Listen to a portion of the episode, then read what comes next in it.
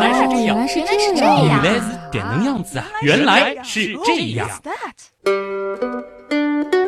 欢迎来到原来是这样，各位好，我是旭东。大家好，我是水兄。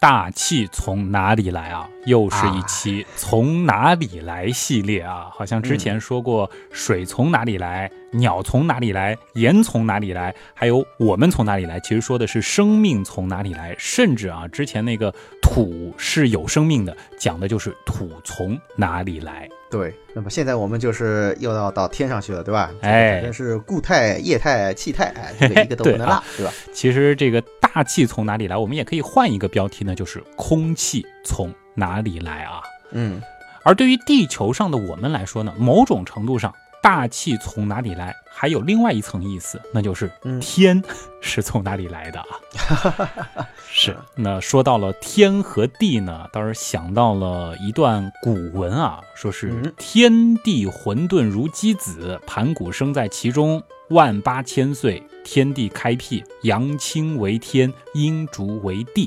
好像我们在之前的有一期节目当中，水兄也引述过这个“混沌如鸡子”的梗啊。啊，盘古开天辟地嘛，对吧？这个呢是出自《三五历记》啊，这个呢也是最早的记述了盘古开天辟地的传说。嗯，虽然说这是古人幻想出来的世界起源或者是宇宙起源，可你别说啊，跟我们现在科学家来讲述太阳系的形成所提出的所谓的星云假说，哎，似乎有着异曲同工之妙。哎，那至于太阳系的形成呢？其实当时在《水从哪里来》那期节目当中也详细的讲过啊。今天呢，我们给大家再简要的回顾一下。太阳系最初啊是由一个炽热的气体星云冷却收缩而成。那它本来呢，应该是一个球状的这样一个结构，但是呢，在不断的旋转的过程当中啊，大家都知道角度量守恒是吧？或者说是离心作用，这样子呢，它就会慢慢的变扁，于是呢，就形成了一个星云盘。注意啊，这里是星云盘，不是咱们原品店里的经典周边超酷星球盘啊！哈哈，西多你够了，这个一开头就开始强行插入广告。不过说实话，这个盘子还真的很好看啊，欢迎大家踊跃下单。哎呦。你这波操作更溜啊！好，开个玩笑啊。那前面说到这种星云盘的形状啊，也就是我们现在说太阳系的这个形状的雏形。那大部分物质啊是收缩在盘子中心，也就是我们太阳的部分啊，也就是占到整个太阳系质量的百分之九十九点九以上啊。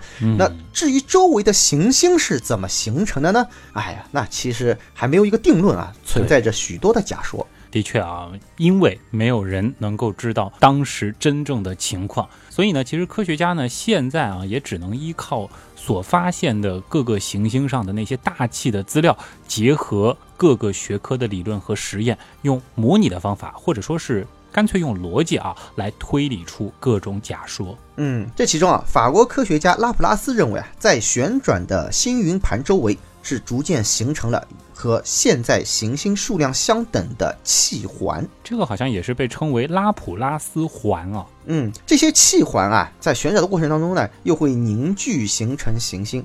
此外，德国物理学家威扎克认为呢，在星云盘旋转的过程当中，由于不同的椭圆轨道偏心率的不同，所以这个盘内啊会出现漩涡。嗯。而这些漩涡呢，哎，最后旋着旋着就聚集形成了行星。它们的共同点啊，都是一团气体星云，在不断的旋转的过程当中，逐个在各个质点处会收缩成为行星。当然，它们的距离分布实际上啊是有道理的啊。这个也有一种理论叫密度波的理论来解释这样一种现象。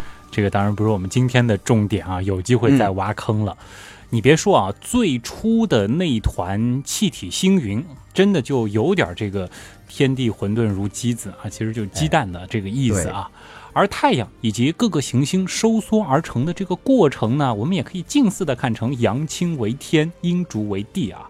可是这些太阳系的形成过程，哎，又和我们今天的主题大气的形成有什么关系呢？我相信很多朋友心中一定有疑问啊。想想看啊。到现在啊，整个太阳系是处于一种什么状态呢？哦，太阳系最初的时候，这几乎都是气态嘛。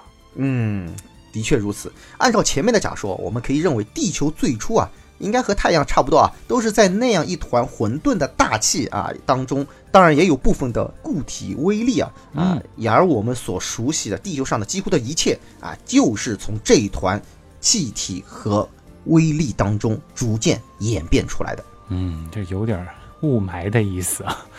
看来啊，这个要了解大气从哪里来。咱们时光机版的原样号，终于又要出发了啊！第一站让我们穿越回到四十六亿年前的太阳系。这时候，年轻的太阳系星云盘里面弥漫着大量的相对较冷的气体，还有固体的威力，哎，或者说白了啊，就是尘埃。哎，那有过《水从哪里来》《太阳之死》等等若干期节目知识储备的朋友啊，尤其是天文原来是这样的听众呢，应该都能够猜到啊，这里面的气体啊，主要应该就是初始的氢和氦了。那么刚才提到的那些固体微粒，主要又是什么？这个来历又是什么呢？宇宙形成之初啊，几乎只有氢和氦这两种元素，对吧？而我们的太阳，它显然啊不是第一代恒星，嗯，固体微粒是由每一次超新星爆炸所产生的较重的元素凝结而成的，主要是包括了硅酸盐、碳还有水等等，所以我们可以简单的把这些固体微粒想象成一些小冰晶，嗯，所以接下来咱们就要出发，深入到这一团旋转着的有点雾霾意思的气体尘埃当中了啊。在万有引力的作用下，太阳系是不断的向中心收缩，而旁边的气团呢，啊，其实也在引力的作用下呢，逐渐凝聚成为行星。那我们再进入这一团气体来看看啊，它们会一边旋转，一边把周围的宇宙的尘埃一并吸引过来。那中心呢，会越来越大，越来越密实。嗯，这个其实就是初始的原地球啊，我们说胚胎状的地球宝宝。随着中间的固体微粒啊渐渐凝聚在一起啊，就会形成固体的地球本身。而这时候啊，之前一直不离不弃旋转的气体怎么办呢？也会包裹在原地球的外面，形成了原始大气。注意啊，原始大气，哎。这个时候，咱们的原样号好像终于有个落脚点，可以降落在地球表面了啊！加上还有原始大气，是不是可以出去透透气呢？没你这么心急的，没穿防护服啊，没带氧气瓶啊，千万不要随便出去啊！嗯，那其他的不说，光是当时的大气成分啊，我我可以跟你说说啊，你绝对是活不了几分钟，哪怕几秒钟，因为当时原始大气主要成分还是氢气和氦气，以及少量的。一氧化碳等气体啊，其中氢气是占到了百分之九十以上。这其实重点就来了啊，当时的这个原始大气或者是大气一点零里啊，几乎是不存在氧气的，所以哎，靠氧气生存的咱们自然是没法存活的。那这些气体。莫非就是我们现在的大气层的前身吗？感觉好像这个氢和氦的比例略高啊，这不是略高，这是很高啊。显然并不是嘛，对吧？嗯，这种原始大气存在的时间并不长，大概也就几千万年啊。水兄的并不长，这个时间跨度往往也就是几千万年啊，的确不怎么长吧？其实问题在于原始大气它又是怎么消失的呢？一方面，地球的温度升高造成了气体的逃逸；另一方面呢，是由于太阳风的驱赶。哎，总之，原始大气是被吹跑了。哦，这个原因还不单一啊！哎，等一等啊！你刚刚说是由于地球温度升高，这个在很多人的印象当中，地球形成之后，这不应该是一个逐渐冷却降温的过程吗？怎么这里忽然来了一个地球温度升高了呢？反常识啊！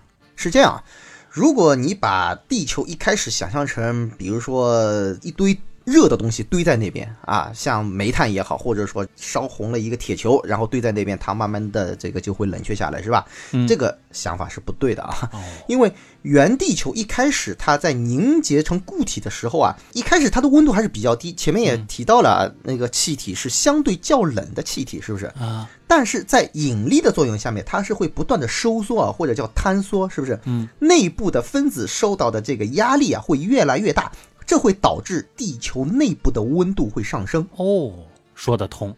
本来体积较大的时候，分子运动呢相对慢一点，这个被万有引力压的体积越来越小之后啊，这个分子运动也就加快了，这个温度自然而然也就升高了。而且啊，引力还在不断的将大量的太空的残骸啊，也就是那些尘埃啊拉向自己，那么地球表面会连续不断的遭受撞击。那无数的流星陨石，那它们其实也是伴随着地球一块长大，只不过是没有地球长得那么大，对不对？啊相对比较小，它们会从四面八方打击着新生的地球表面。哎呦，这个时候咱们坐在原样号里面观看这种毁天灭地的流星雨，这一定是爽的不行不行了啊！呃，旭东老师，你一个人慢慢看，慢慢作死啊！我先回太空了。过分。这个时候啊，地球被无数高速陨石撞击，那么啊它的表面温度会迅速的升高。哎，也就是说，这个部分是这些陨石的动能转化成了地球表面的热能。没错。除此以外，地球内部的那些放射性元素，比如说铀和土，它们会衰变，并且释放出大量的热能。这么多的因素导致温度上升，这也难怪啊，地球会逐渐逐渐从比较冷的状态，最终变成了一个，这应该以我们现在的角度来看，也算是个火球了吧？哎，还记得原始大气的成分是什么吗？主要是氢气啊，以及氦气等等的气体。对呀、哦，主要都是那些比较轻的气体。哎，对，他们本来啊密度就比较小，那你看现在下面还有一个大火炉在，怎么样？烘啊！烤着他们，对吧？哎，现在温度又升高了，分子的动能呢又增加了，于是呢就造成了这些原始大气的逃逸。原来如此啊！其实啊，温度升高不仅仅是造成了原始大气的逃逸，它还为次生大气的生成提供了良好的条件。哎呦，原始大气还没说完呢，忽然有个次生大气的概念又冒出来了。这个此话怎么讲呢？哎，这里啊，我们先卖个关子啊，我们等会儿会说。嗯，也不急啊，毕竟刚才其实还提到了原始大气逃散的另一个原因啊，就是太阳风。哎，这个其实我很好奇，就是这东西啊现在也有，那怎么没把嗯我们如今的大气也给吹跑呢？哎，的确，大家应该知道啊，太阳风是从太阳上层大气射出的超音速的等离子体带电粒子流。哎呦，这个名词略长啊，这里边儿超音速啊，包括带电粒子流，我相信很多朋友都已经非常熟悉了。那至于等离子体啊，虽然在当年的火到底是什么那期节目当中说过，但是为了防止有一些半路来听原样的朋友可能不是很明白会出神，我觉得还是稍稍的解释一下啊。哎，等离子体啊，还有一个名字啊，叫电浆啊。实际上，旭东节目里面也提到过，嗯，像我们常见的固体、液体、气体，是吧？不管状态怎么样改变，这里面最小的颗粒是什么呢？是原子。对对，在一定的状态下，电子离开的原子核束缚，啊成为自由电子。嗯，这个一定的状态下，这肯定就包括了太阳里那种极端的环境啊。那么电子都跑了，这好像就只剩下原子核孤家寡人了。哎，对，当然这一趴的这个内容啊，你要说它为什么会跑掉，其实非常复杂哈，这个和量子有关系，对吧？那么这个时候啊，物质就变成了什么呢？一大团带正电的原子核和带负电的电子组成的一种混合物。注意啊，嗯，这个电子并不是绕着原子核在转，而是什么啊？是哦离开原子核的啊。但是呢，它们却是并存的啊。那么由于它的正负电荷基本上是相等的，所以从整体上来看，对，基本上还是呈电中性的啊。嗯所以呢，我们把它叫做等离子体。对，这必须是整体的来看啊，不能孤立的来看。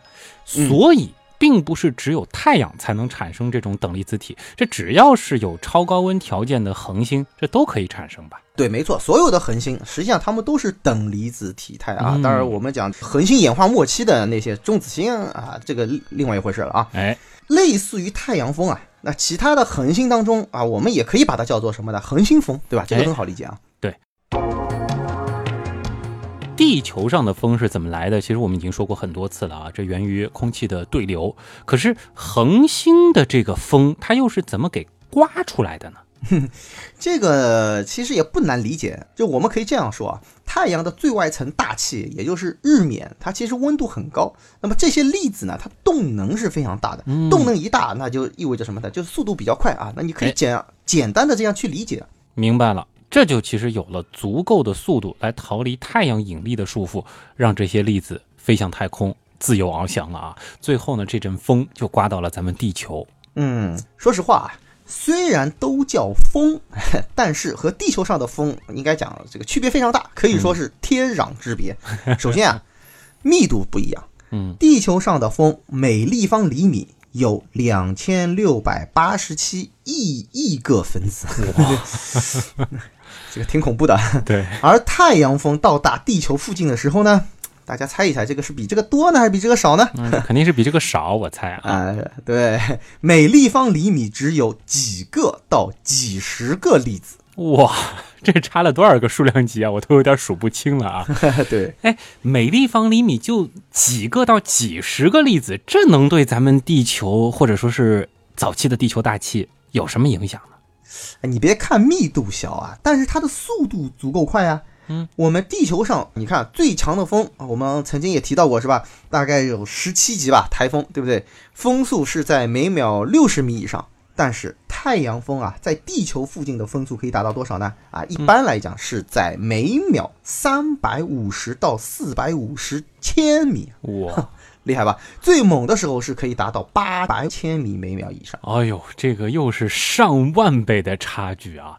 这样想来，也可以理解了，在那么猛烈的致命带电粒子的轰击下，咱们这个地球大气层简直就是分分钟就要被吹散掉的节奏啊！嗨，就好像一个人戴了一顶假发是吧？结果哗一阵大风吹来，那个假发就吹走了，这好尴尬的样子。啊，也难怪啊，吹个几千万年就吹的差不多了。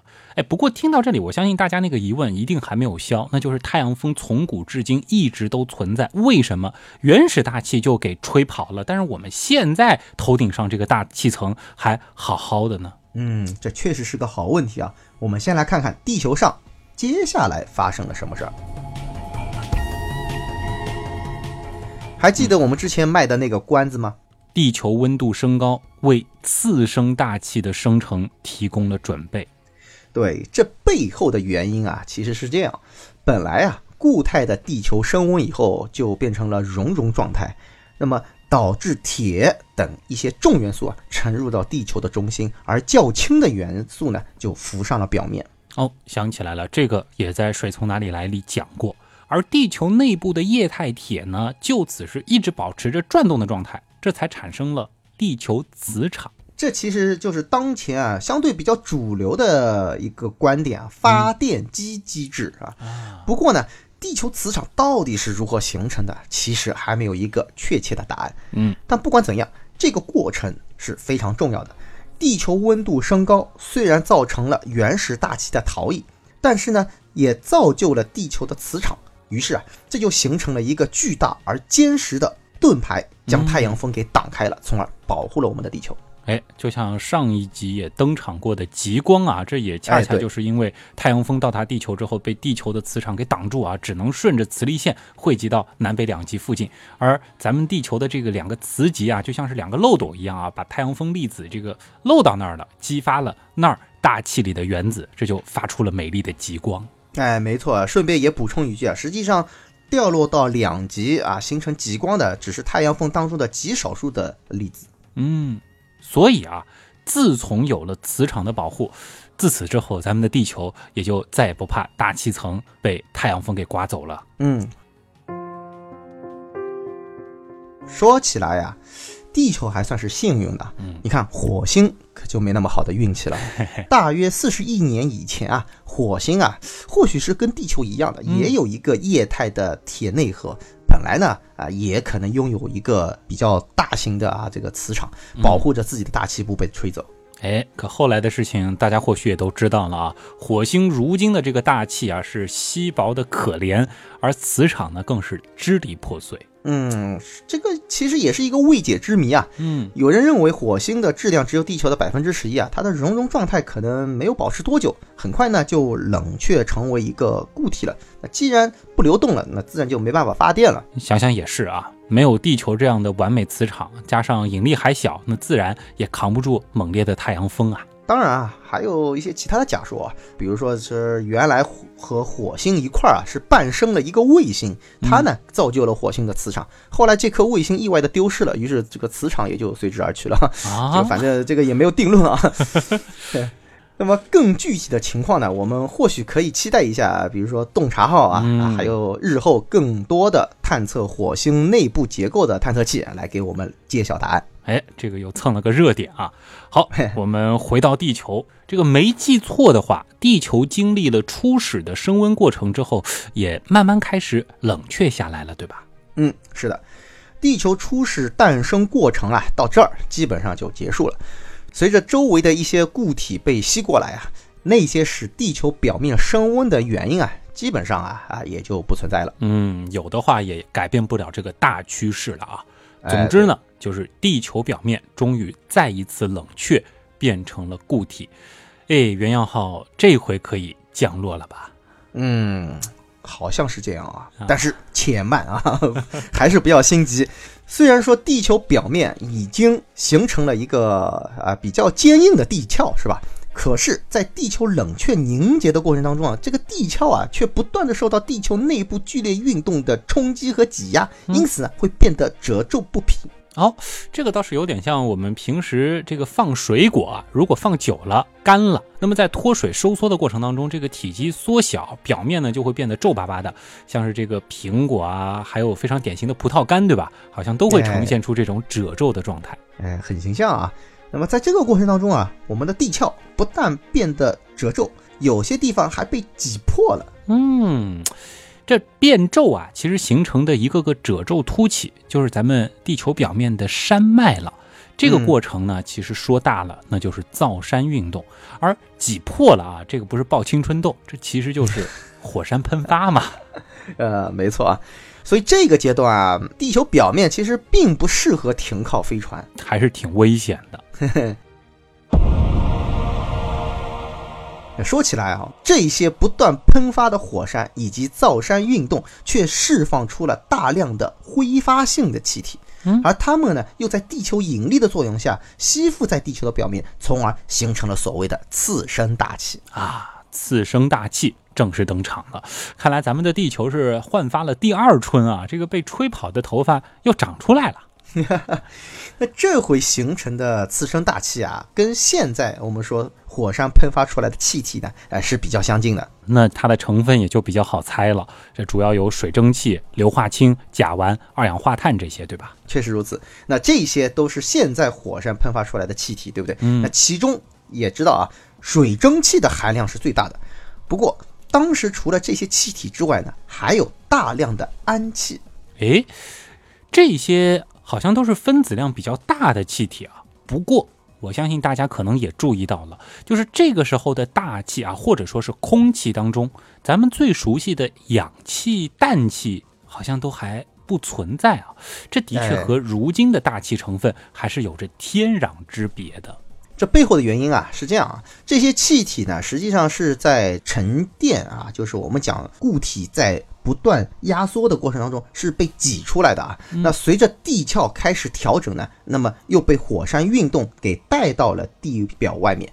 当时地表还存在着很多的铁元素，而氧我们都知道是极易和金属铁化合的，因此就没办法存在大气当中了。嗯，所以不含氧的次生大气，其实还有一个名字啊，我没记错的话，应该是叫还原性大气。啊，不知道大家还记不记得啊，在这个阶段，大气层中的水蒸气逐渐冷却。凝结成了水，又由于地表的温度比较高，哎，所以怎么样？哎，大气层当中啊会下热上冷。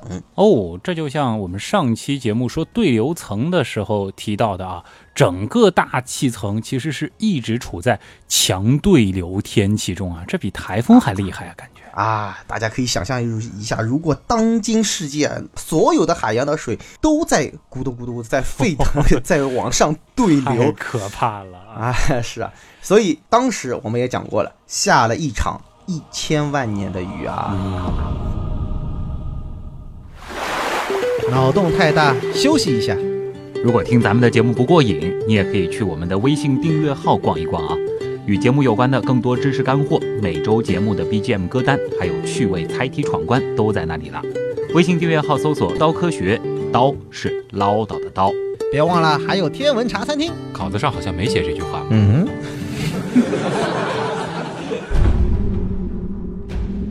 可以说那个时候各种风雨雷电是频繁的发生，而渐渐的地表才出现了水体。嗯，虽然。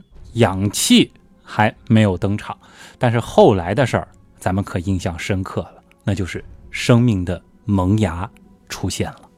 从某种程度来说啊，氧气甚至有可能会阻碍着早期类地生命的形成。哦，这很反常识啊！怎么说呢？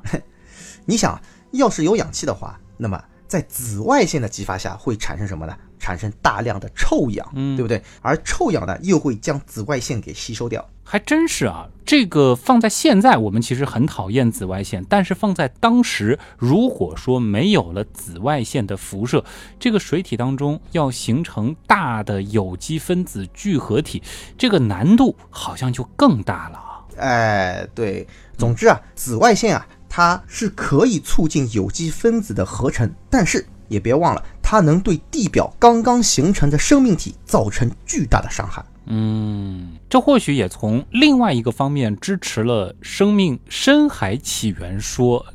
也许吧。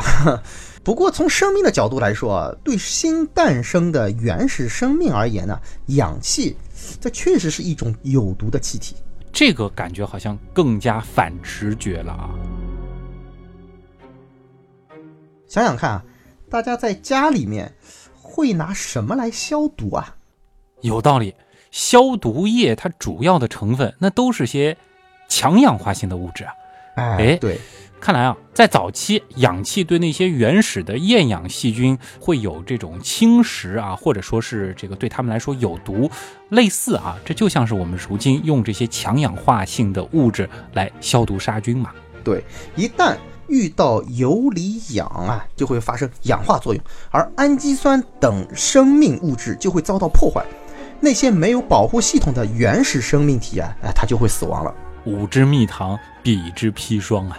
哈 哈对，反正就是早期的这种生命啊，跟我们现在对氧的态度是不一样的，对吧？从无生命有机物到生命物质和原始生命，或许啊。就需要这样子一种缺氧还原性的环境，这种次生大气笼罩地表的时期啊，嗯，大体呢是在距离今天四十五亿年到二十亿年之间哦。这相比于原始大气存在的区区数千万年，真的是非常漫长的一段地质时期了啊！而这期间，对于生命的演化来说，虽然看上去是波澜不惊，但背后呢，其实也是暗潮汹涌啊！嗯，那次生大气又是怎样逐渐演变成现在的大气呢？哎。这一部分的内容啊，我相信这个旭东是更熟悉一些。哎，的确啊，原样的我们说大地球史那些系列节目，其实带到过好几次啊。接下来呢，咱们的原样号就继续向更近一些的过去推进吧。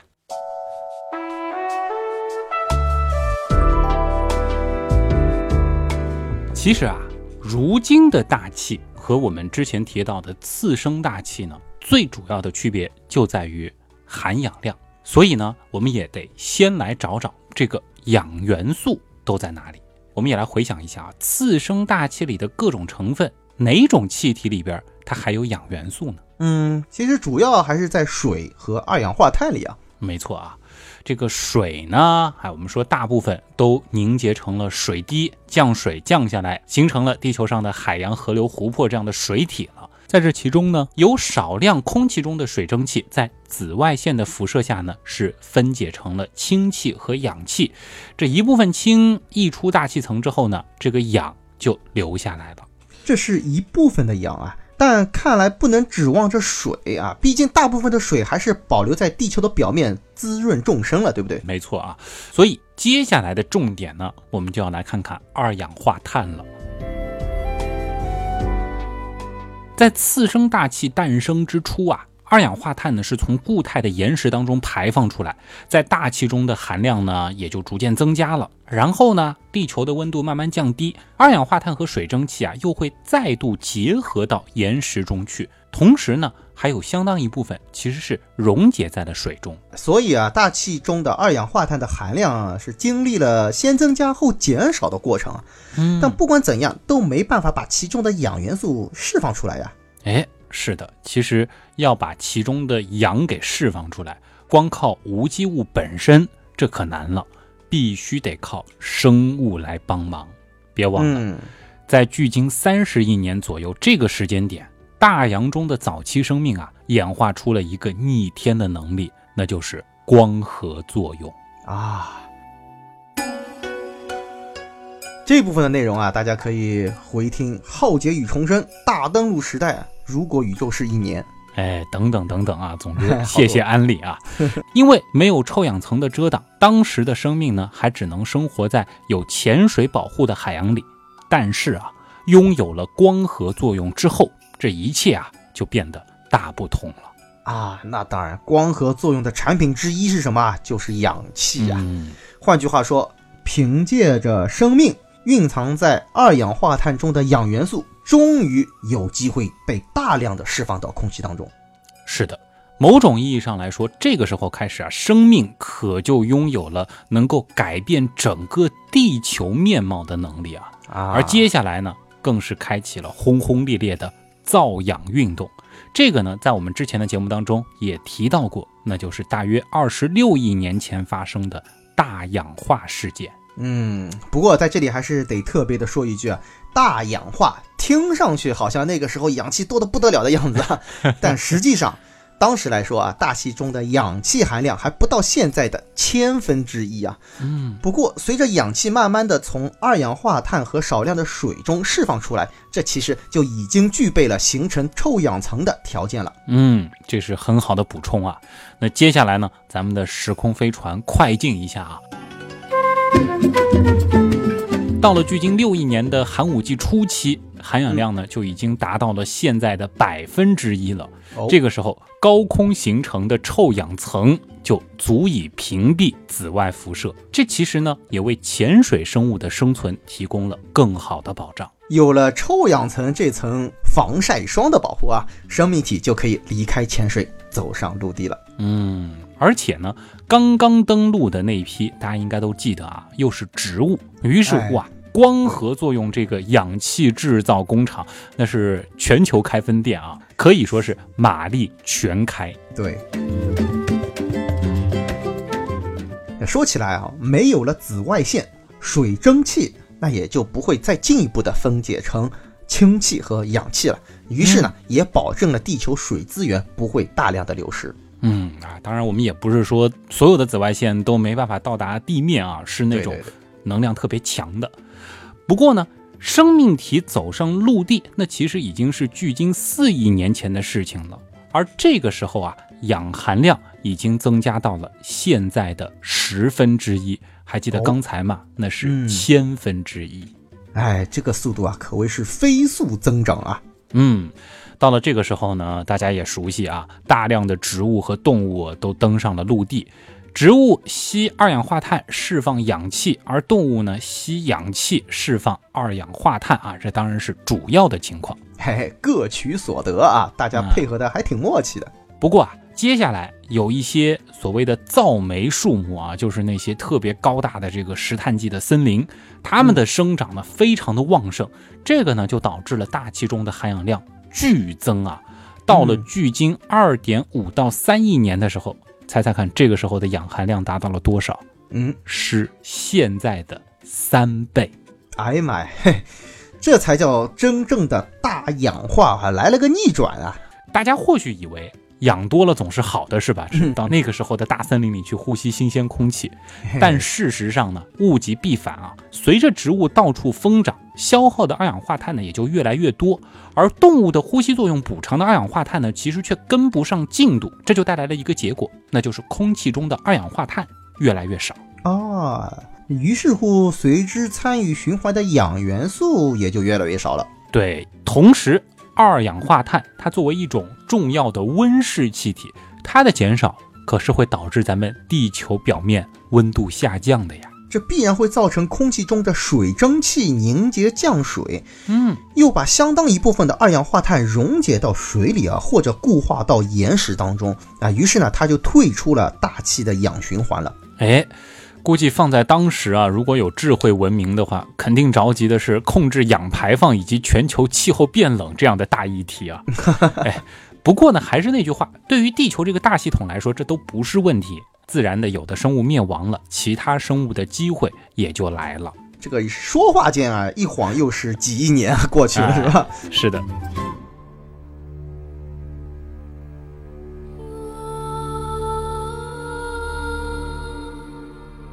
就这样，周而复始，发展到了新生代啊，终于呢是达到了一个相对平衡的状态。这个时候，大气的成分已经基本上与现在的大气非常接近了。这其实已经是恐龙时代之后的事儿了。啊，这其实就像一个跷跷板原理啊，所以大气中的氧气的含量啊，其实也是经过了一个先增加再减少的过程。这有的时候呢又会高一点，有的时候又会少一点，总之并不是一成不变的。哎、氧气含量的问题看来呢算是基本解决了，可是我们其实还漏了一个非常重要的组成部分。嗯，大家想一想，如今的空气中有一种气体可是远远要比氧气来的多啊，那就是氮气。而这个东西在原始大气也好，次生大气也好里边，也都几乎不存在。氮气又是从哪里来的呢？对啊，倒是差点忘了这个非常重要的问题啊。嗯，来，旭东船长把我们的飞船再一次开回到次生大气的年代啊！大家想一想，当时含有氮元素的气体是什么氨气 NH 三、？NH 三，没错。氨气加氧气点燃后的产物又是什么呢？哦，挺简单的啊，这个无机化学体，氮气和水。确实，其实，在早期啊，就有少量的氨气和氧气发生化学作用，被氧化成了氮气。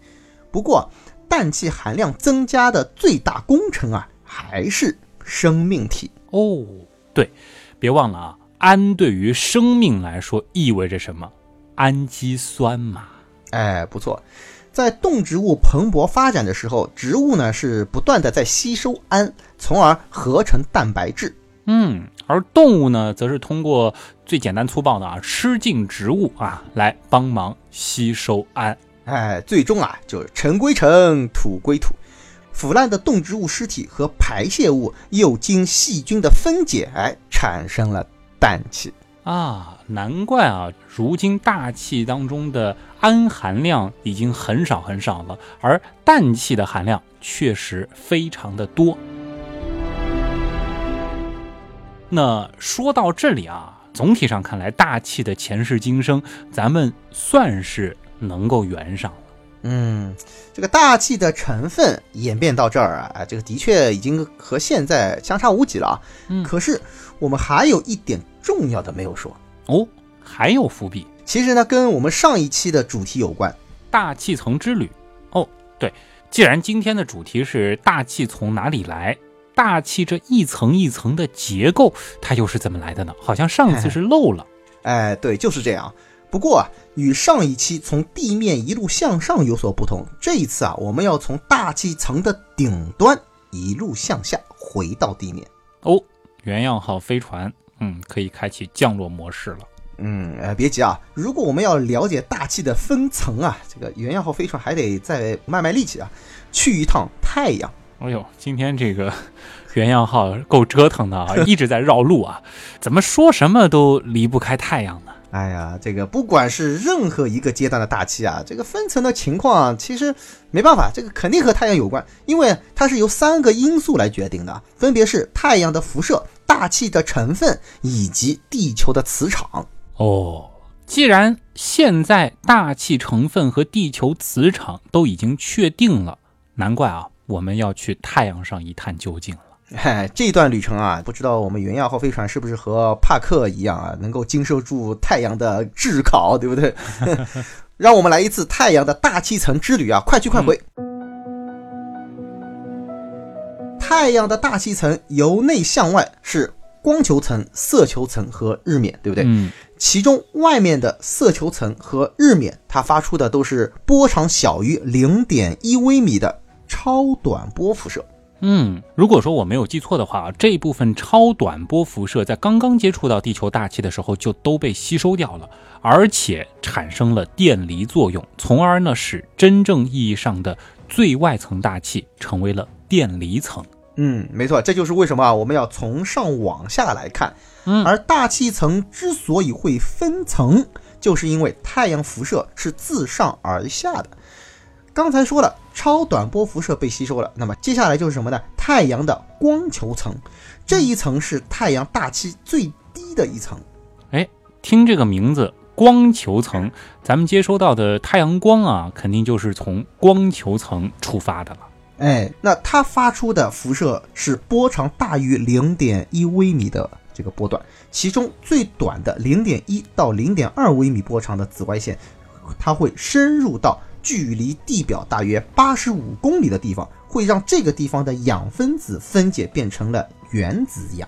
哦，而正是这一部分的原子氧会扩散到大约两百公里以上的离子层，到那里啊、又会被紫外线作用下来提供什么制造离离子，那么从而呢会散发出热量啊。既然有了原子氧，那想必臭氧层的形成也肯定就是仰赖于它了。哎，对，没错。那这个波段的紫外线，它还可以继续下行，到达距离地面大约五十公里的地方。这个地方呢，就会制造臭氧，同样也会散发出热量。嗯，剩余的太阳辐射，那应该就是可见光和红外线了啊。根据上期的内容呢，部分红外线被大气吸收，而可见光部分到达地面，转化为长波辐射，这也因此成为了对流层的热量来源。对，所以啊，我们可以这样来总结啊，现在大气分层的主要关注的点呢，其实就是三个了，一个就是最顶端的电离层，第二个就是中间的臭氧层，最后就是地面的辐射。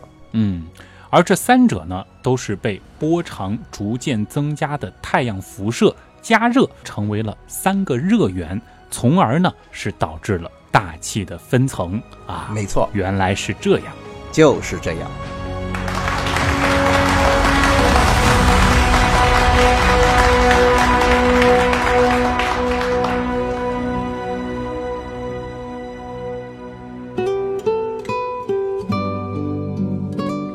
好了，到这里啊，我们算是对大气层的前世今生啊有了一个初步的了解。那么从太阳回来了啊，我们的原样号飞船终于可以缓缓地降落到现在的地球表面了。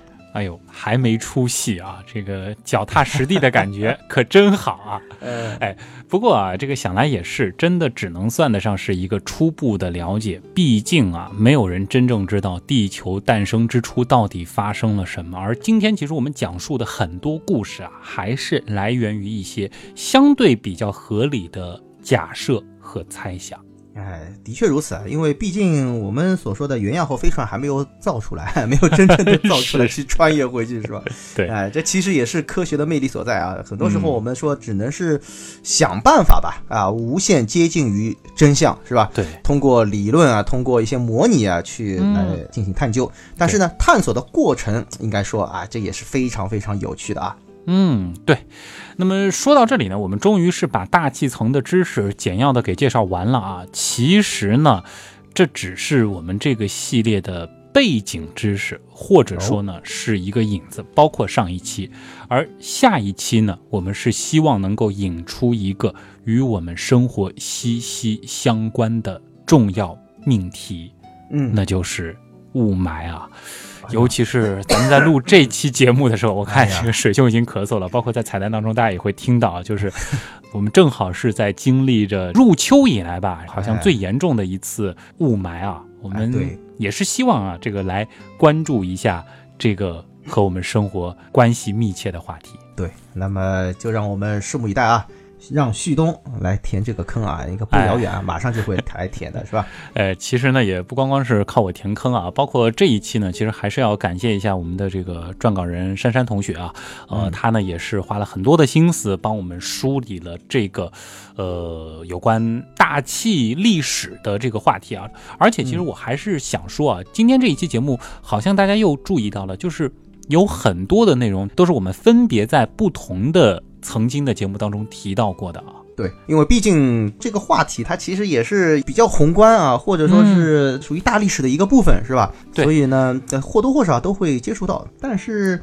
毕竟这个东西它是一个并不是特别的有准确定论的一个东西啊，嗯啊，所以说值得去探讨的点其实非常非常多。对，而这种风格的节目呢，我觉得在原来是这样的体系当中啊，就属于经线，对吧？我们有的时候专门讲一个学科的内容的这个节目呢，我的定义是纬线。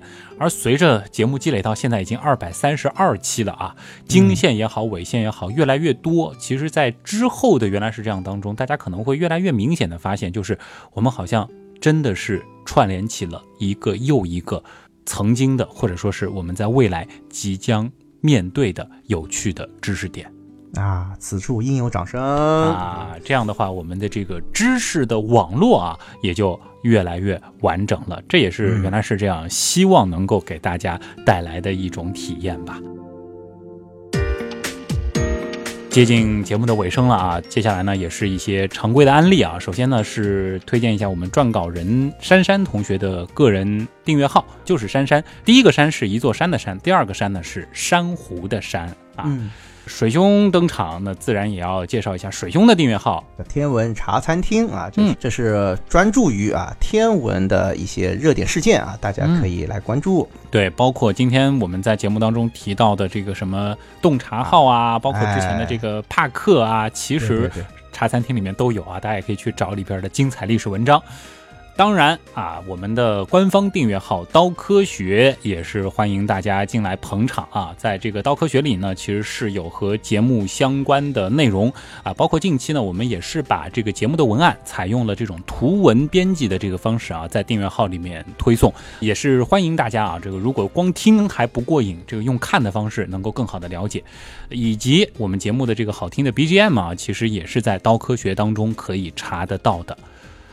同样在刀科学里的，那还有咱们的原品店啊。嗯，这个原品店里面的东西很多啊。这个比如说里面啊，这个今天节目里面已经有登场过的星球盘是吧？是，这个还有火箭杯。哎，其实我觉得这个火箭杯以后得换一个名字，叫原样号火箭咖啡组。对吧？这个就强行植入了，是吧？这我和和我们一起合作的一个周边小伙伴也提一下啊。哎，其实，在十二月份啊，我们现在先卖一个关子，之后呢，我们真的会出一个新的非常有趣的周边。我觉得名字也想好了，我们就把它叫原样号，如何？哦，这是什么东西啊？哎，这个先卖一个关子啊，这个之后我都不知道神秘登场啊，这个是正在开发当中。我之前已经收到了样品了，我觉得还是非常非常有趣的啊。哎，还有呢，就是《少年时》杂志的订阅啊，在我们的原品店当中呢，依然是开放的状态啊，大家也是要抓紧时间了。到二零一九年的这个新刊正式开始发行的时候呢，就不会有现在的这个三五九的价格了。对，《少年时》大家也已经很熟悉了啊，真的是调性上和原来。是这样，非常非常接近的一个实体的读物。说到周边啊，这个原样还有一个周边，天文原来是这样，对吧？哎，那么最近呢，也正好是喜马拉雅的知识狂欢节，那么大家呢也可以来关注一下。那么这段时间是可以有机会啊，免费收听的啊。哎，是这个，好像是通过这个什么转发分享啊，就可以直接免费听。那当然，这些信息啊，这个我们也会通过微博的这个方式告诉大家。比如说，我的微博就是旭东，上面一个山，下面一个东。旭是旭日的旭，东是上面一个山，下面一个东。嗯，水兄的微博啊，大家可以搜水兄或者是 B D 四 A K C 啊来寻找。那还有呢，就是在我们的原样刀友会当中啊，其实也是可以通过这个小伙伴们来了解相关的信息啊。原样刀友会加入的方法非常简单，就是在 QQ 群直接搜“原样刀友会”，刀是唠叨的刀。现在呢，八个大群也是全部开放当中啊。至于九群啊，目前呢我是决定要开的，但是呢具体叫什么名字，然后是什么样的配色，咱们还是再卖一个关子啊。哎呦，好了，那今天呢原来是这样，真的就是这样了。再次感谢。通过所有方式帮助和支持过咱们的朋友，嗯，原样的发展真的离不开大家。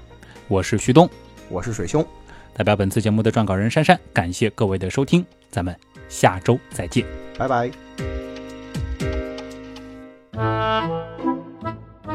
可就没那么好的运气了，大约四十年以前，这其实就已经具备了形成臭氧层的。这个时候，高空形成的凑，我也 啊，